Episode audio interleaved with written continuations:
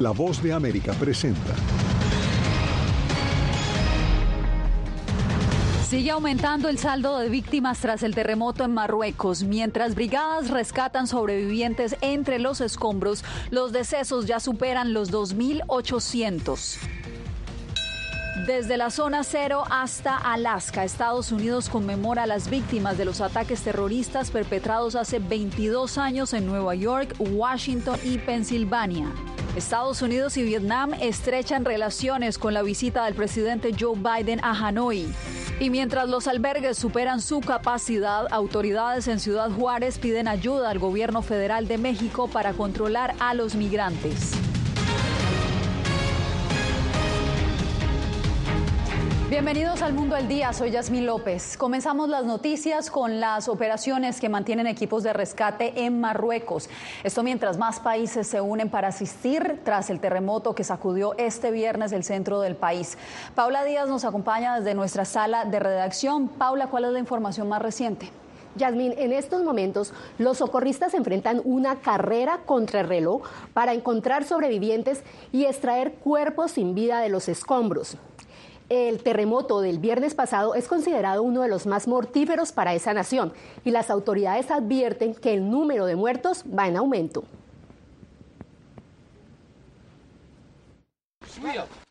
Una búsqueda desesperada por sobrevivientes mantienen los socorristas en las áreas afectadas por el fuerte terremoto de este viernes en Marruecos, que ha dejado hasta el momento más de 2.500 víctimas. El epicentro se registró a unos 800 kilómetros de Marrakech. Una de las víctimas era un niño de 7 años que murió mientras dormía. Él siempre veía el mundo entero, siempre veía la primavera, los árboles y la tierra. Un día cuando estaba jugando con mi otro hermano, hizo una pausa y le dijo que llegará un día en el que llorará por su pérdida. Y aquí estoy haciendo justamente eso. Muchos caminos se encuentran cerrados con rocas y escombros, dificultando el acceso a las partes altas de las montañas. El terremoto se sintió en ciudades de todo el país. Según funcionarios marroquíes, el terremoto cortó el suministro de energía y agua y bloqueó el tráfico local, lo que dificultó las labores de rescate. Hay muchos daños en muchos edificios, algunos de ellos son mezquitas, otros son casas y muchas comunidades resultaron heridas. El presidente Biden dijo en una declaración escrita que estaba profundamente triste por la pérdida de vidas y la devastación. Biden agregó que su administración está lista para ayudar de cualquier manera. Nos comunicamos inmediatamente con el gobierno marroquí y les dejamos muy claro que estamos preparados para ayudar en todo lo que podamos. Estamos esperando escuchar del gobierno marroquí cómo podemos ser de mayor ayuda. El sismo de este 8 de septiembre es el terremoto más mortífero que ha sacudido a Marruecos en más de 60 años, según EMDAT, una base de datos internacionales sobre catástrofes. También es el de mayor magnitud en su territorio en más de un siglo. Además de Estados Unidos, Francia, Israel y el Reino Unido han ofrecido su ayuda con equipos de rescate. El último reporte señala que la cifra de fallecidos hasta el momento es de 2.862 personas. Así es, Paula, este es un operativo que tomará semanas, así que estaremos atentos del desarrollo de esta noticia. Gracias.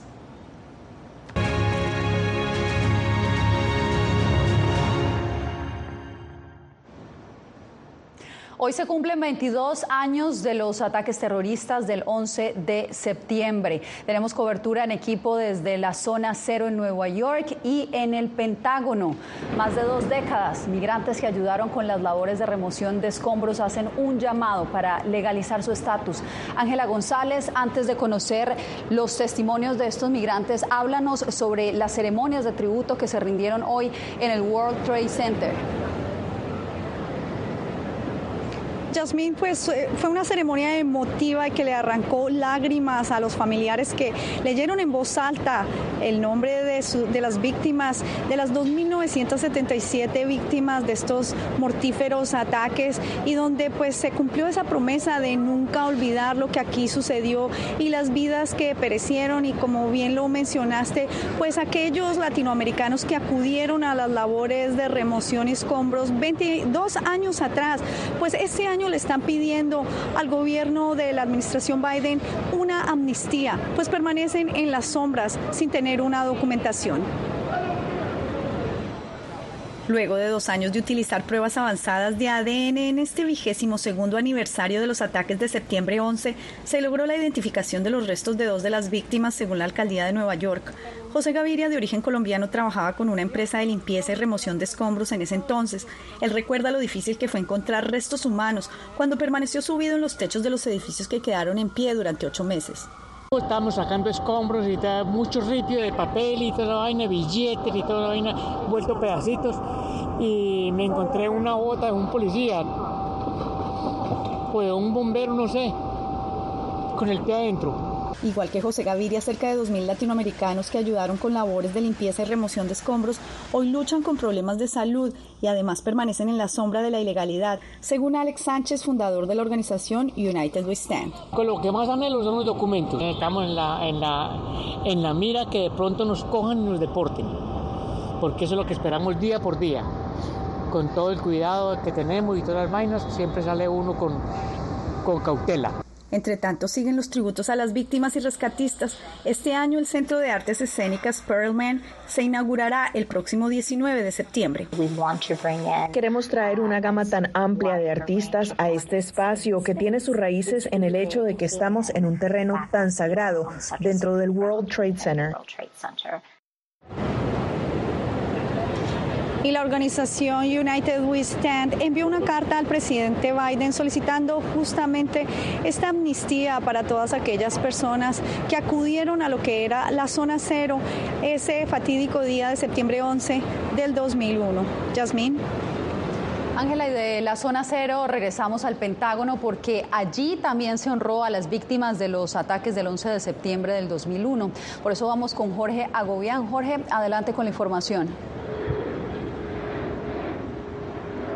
Yasmín, como ya es costumbre, se desplegó una bandera estadounidense gigante y hubo una ceremonia que estuvo presidida por el secretario de Defensa de Estados Unidos en la que se rindió tributo a las 125 personas que murieron dentro del Pentágono y además también los 59 pasajeros que iban a bordo del avión que estrelló, se estrelló en este lugar hace 22 años. El significado de este día permanece intacto, eso dijo el secretario de Defensa. Escuchemos. A medida que pasan los años, pudiera parecer que el mundo lo está superando o incluso que está olvidando lo que sucedió aquí el 11 de septiembre de 2001. Pero sepan esto, los hombres y mujeres del Departamento de Defensa siempre lo recordarán. The men and women of the Department of Defense will always remember.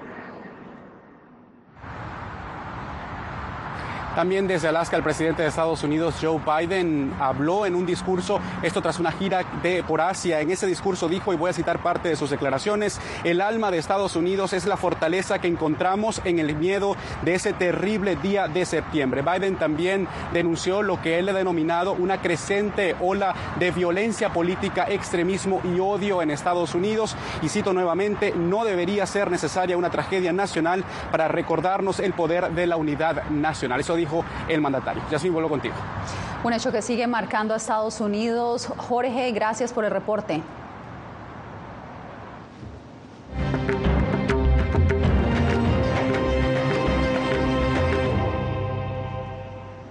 Estados Unidos y Vietnam entraron en una nueva etapa de relaciones. Los dos países tienen el interés común de fortalecer la cadena de suministros para la fabricación de semiconductores y una preocupación mutua por el avance de China en aguas del Indo-Pacífico. Jaime Moreno nos da detalles de la visita del presidente Biden a Hanoi. Tras 28 años de relaciones diplomáticas, Estados Unidos y Vietnam dieron un paso más para fortalecer la relación y firmaron una asociación estratégica integral considerada por Vietnam como el vínculo más profundo con otro país.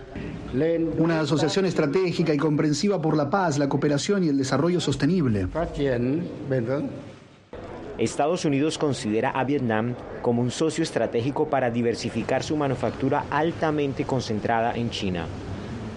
Particularmente alrededor de la construcción de una cadena de suministro para los semiconductores más resiliente.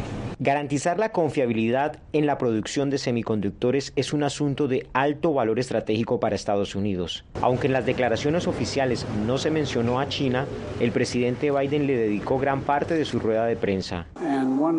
Una de las cosas que están pasando ahora es que China está comenzando a cambiar algunas de las reglas de juego en términos de comercio y otros asuntos. Durante los últimos meses, Biden viene reforzando alianzas en el vecindario de China tras las maniobras de Beijing para expandir sus límites marítimos en el Indo-Pacífico.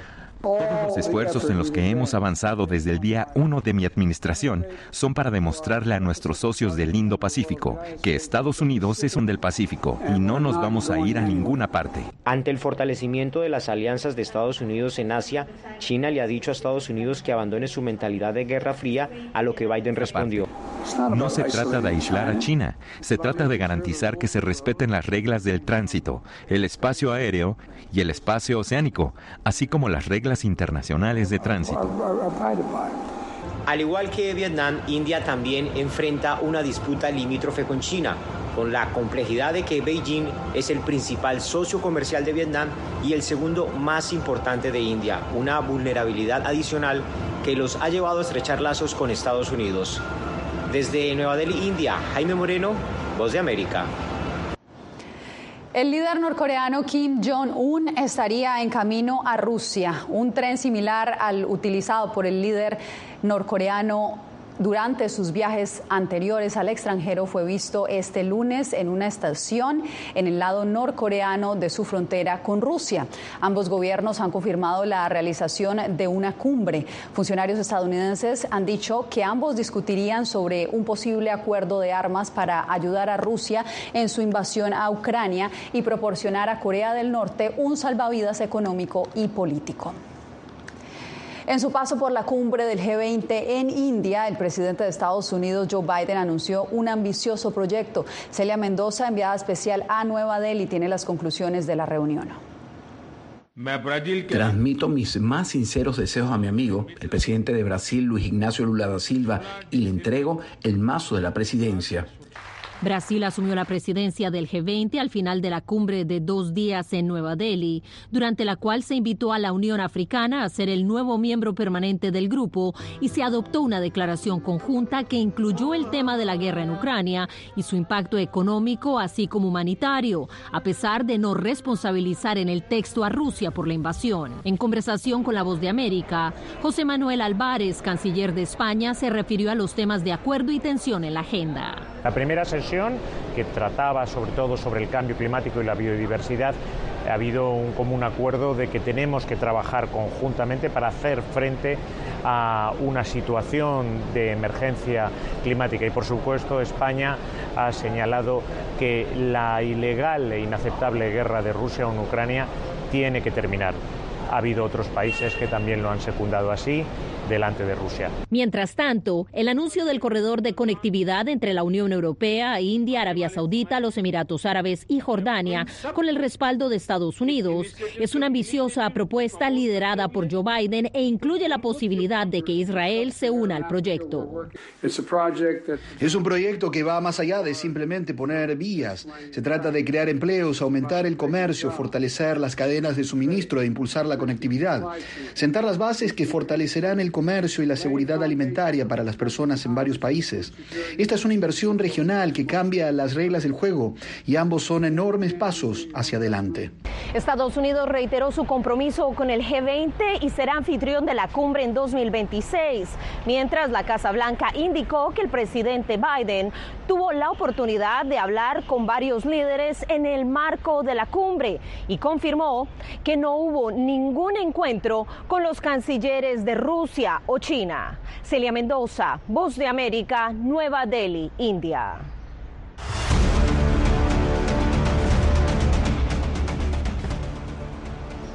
Autoridades en Ciudad Juárez piden ayuda al gobierno federal de México para controlar el aumento significativo de migrantes que buscan cruzar a Estados Unidos y que tienen saturados los albergues. El informe lo tiene César Contreras.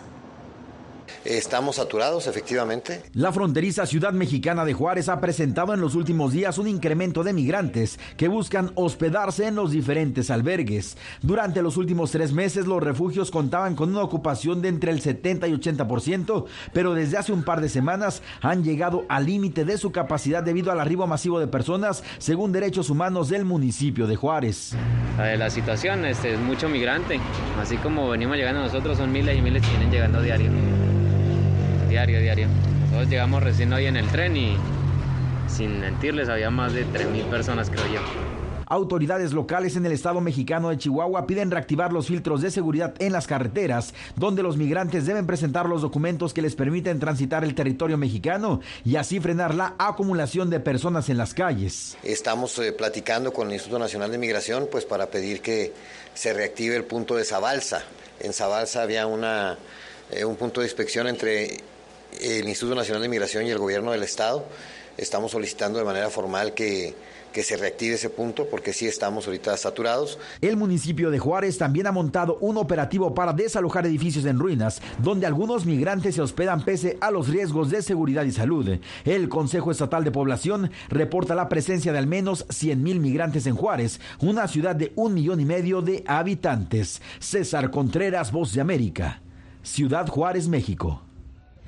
Chile conmemoró este lunes el 50 aniversario del golpe liderado por el general Augusto Pinochet, que marcó el comienzo de una brutal dictadura militar de casi 17 años. La conmemoración comenzó con un acto en el Palacio Presidencial de la Moneda, que fue bombardeado por aviones de combate al inicio del golpe. El régimen militar violó los derechos humanos y persiguió brutalmente a sus opositores, matando a 3.200 personas y dejando 1.469 desaparecidos. Ahora, medio siglo después, 297 han sido condenados por crímenes de lesa humanidad y 1.300 casos aún siguen en curso. Usted no se mueva porque cuando regresemos amenazan de muerte a otra periodista colombiana. Esto y más en minutos.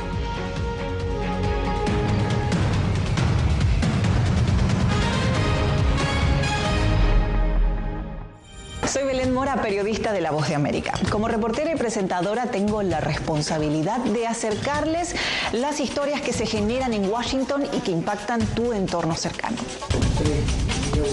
Desde perspectivas diversas en un ambiente informativo en constante evolución que pone a prueba y nos hace poner en la balanza nuestros valores profesionales, te presentamos información veraz, porque en La Voz de América la prensa libre importa. Tiempos de cambios, cuando el mundo parece incierto y lo que escuchamos no refleja lo que vemos, buscamos la verdad. Cuando nos cuentan solo una parte de la historia, perdemos la confianza. En momentos de crisis, nuestros sueños, esperanzas y deseos de un mejor mañana dependen una prensa libre. En La Voz de América te traemos las historias que la gente se arriesga a ver. Conectamos el mundo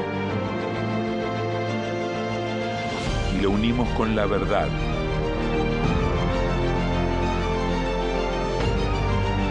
En La Voz de América te presentamos el panorama completo.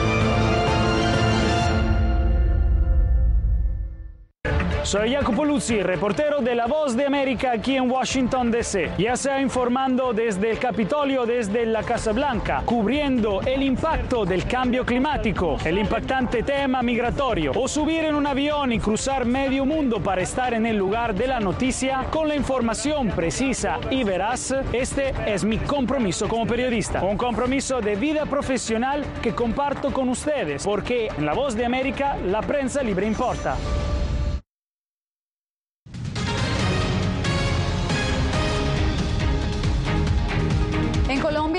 Amenazada de muerte Estefanía Colmenares, la directora de La Opinión, en el principal periódico de la región con Venezuela. Jair Díaz con el reporte. Hace 30 años, mi padre era el director del periódico y fue asesinado por la guerrilla del ELN. Así recuerda José Colmenares el asesinato de su padre y hoy teme por la vida de su hija Estefanía Colmenares, actual directora del diario La Opinión, el periódico de la principal ciudad en la frontera con Venezuela y quien recibió amenazas a través de su celular donde la declaran objetivo militar. Aunque se desconocen las razones que motivan esta amenaza, consideramos importante hacerlas públicas como un mecanismo de rechazo y de reiterar nuestro compromiso con el periodismo. A raíz de estas intimidaciones, como lo relata su padre, Estefanía continúa su labor de informar, aunque siente temor de asistir al periódico. Sabe que tiene que tomar precauciones y ya no puede digamos, andar con la libertad con, con la que la hacía normalmente.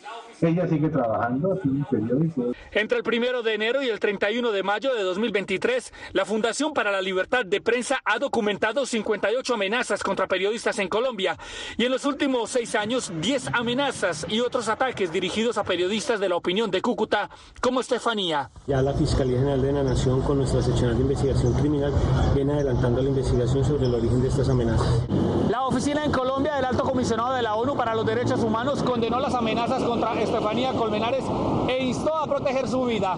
Jair Díaz, Voz de América, Bogotá. Pasamos a Bolivia, donde la producción de gas, que es el pilar económico de ese país, está en un nivel crítico y ahora buscan nuevos escenarios para los próximos años. Fabiola Chambi analiza con expertos el panorama. Hay una declinación en la producción que lamentablemente ha ido cayendo hasta tocar fondo.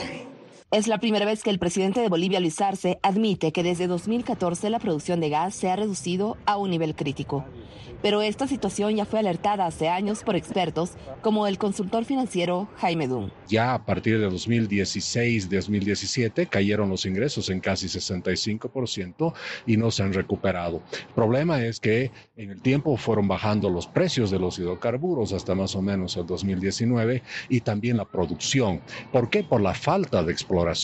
Según la Estatal de Cimientos Petrolíferos Fiscales Bolivianos, la producción de gas en Bolivia registra actualmente unos 37 o 38 metros cúbicos de gas por día, el nivel más bajo desde 2014, cuando llegó a 59,6. Sin embargo, el gobierno asegura que hay un plan de exploración para revertir esta situación hasta 2026. Estamos en una campaña y continuamente tenemos un equipo yendo campo por campo. Lo están haciendo 17 años tarde. Si la empresa estatal no tiene la capacidad para invertir, el resultado es absolutamente previsible, es el que tenemos ahora. Bolivia fue considerada por muchos años potencia gasífera de Sudamérica. Ahora este declive pone en la mira la gestión del oficialista Movimiento al Socialismo, que ya se prepara para las elecciones generales de 2025. Fabiola Chambi, Voz América, Bolivia. En un nuevo intento por restringir el aborto, activistas en Texas buscan criminalizar a quien se traslade para practicarse el procedimiento en otro estado.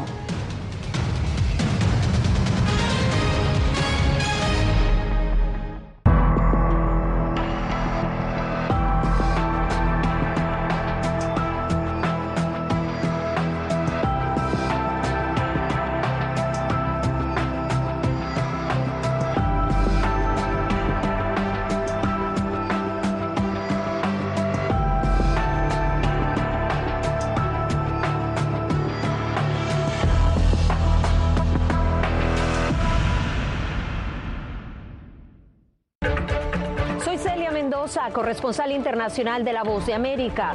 Desde que me uní a este equipo de profesionales hace más de una década, he tenido la oportunidad de descubrir un mundo de noticias que comparto con ustedes. La Voz de América habló con el director. Porque siempre estoy en el lugar de los hechos, entregando información veraz, clara y precisa, manteniendo nuestro compromiso periodístico, porque en La Voz de América la prensa libre importa.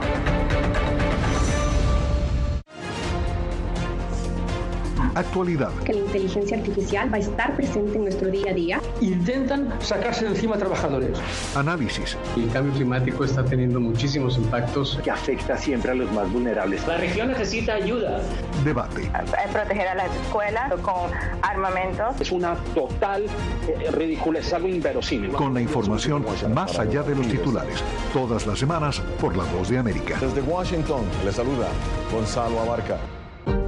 Hola, soy Oscar Ortiz Barahona, corresponsal La Voz de América. Ser La Voz de América desde Honduras me permite conectarme con todos ustedes, nuestras audiencias en todos los países del continente, ofreciendo información veraz sobre los temas que más te impactan. Honduras y los Estados Unidos han ejercido labores humanitarias en 40 viviendas.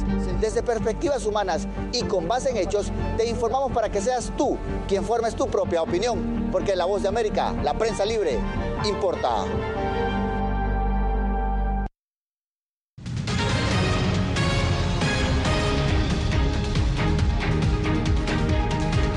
Texas, que ya cuenta con fuertes políticas antiaborto, ahora va más allá de imposibilitar el procedimiento médico. Algunas jurisdicciones han criminalizado el transporte para practicarse el aborto en otro territorio. Laura Sepúlveda nos da los pormenores. Activistas antiaborto no bajan la guardia en su batalla de imposibilitarlo a toda costa, aduciendo que se practica de manera clandestina. Texas tiene que ser líder en poner fin al aborto en todos los estados de Estados Unidos. Buscando la criminalización del uso de vías públicas para llegar a lugares en los que se ha practicado el aborto es como piensan dar la batalla, habiendo ganado ya la adopción de esta norma en dos ciudades y dos condados de Texas. Si las carreteras se utilizan para el tráfico de abortos, el que trafica a la mujer embarazada a través de las fronteras estatales hacia México podría ser demandado por facilitar un aborto. La ley de Texas acepta demandas de hasta 10 mil dólares a quienes se involucren con un aborto, pues estarían violando una ley. Lo que las mismas organizaciones tienen claro es que pueden ganar el apoyo de ciertos territorios, pero no necesariamente la batalla legal al usar este argumento del uso de vías. Los abogados de nuestra organización creen que los viajes interestatales son un derecho constitucional. Organizaciones pro aborto repetidamente han expresado preocupación ante medidas que bloquean el acceso a procedimientos seguros, pues consideran que amenazan la salud. Mientras más información y más herramientas tengamos eh, a un buen costo, ¿no? Y accesibles para un mayor número de personas, más personas saludables en materia de salud reproductiva.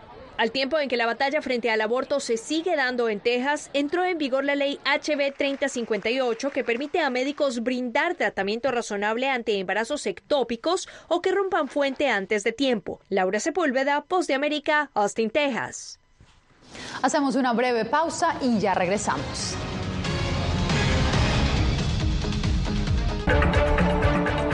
Soy Verónica Villafañe, corresponsal para La Voz de América en Los Ángeles.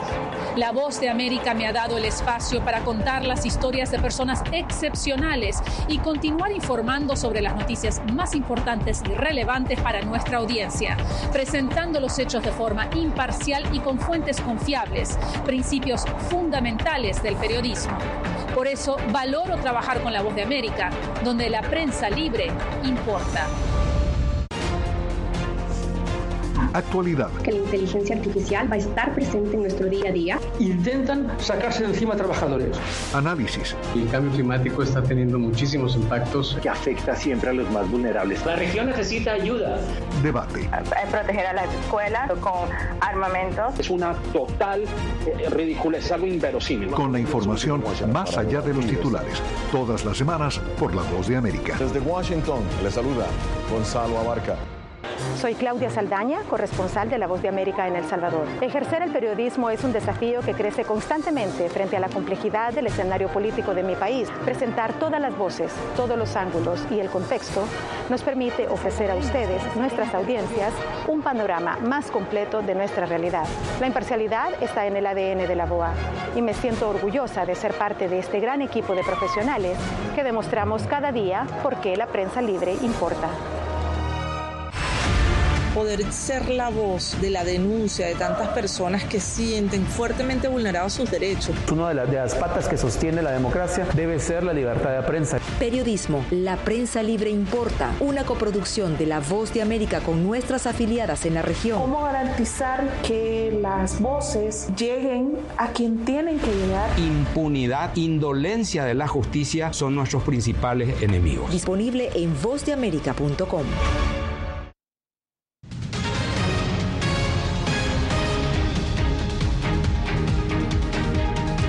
Cerramos con el homenaje a las víctimas a las casi 3.000 víctimas que dejaron los ataques terroristas en Estados Unidos hace 22 años. Los cielos donde antiguamente se alcanzaban, se alzaban las torres gemelas del World Trade Center en Nueva York volvieron a iluminarse con el tributo a la luz. En Pensilvania, familiares y amigos también recordaron a los pasajeros del vuelo 93 desde el campo de Shanksville, donde se estrelló uno de los aviones secuestrados por el grupo terrorista Al Qaeda. Los ataques del 11 de septiembre fueron el peor asalto en suelo estadounidense desde el ataque japonés a Pearl Harbor en Hawái en 1941. Así nos despedimos por hoy.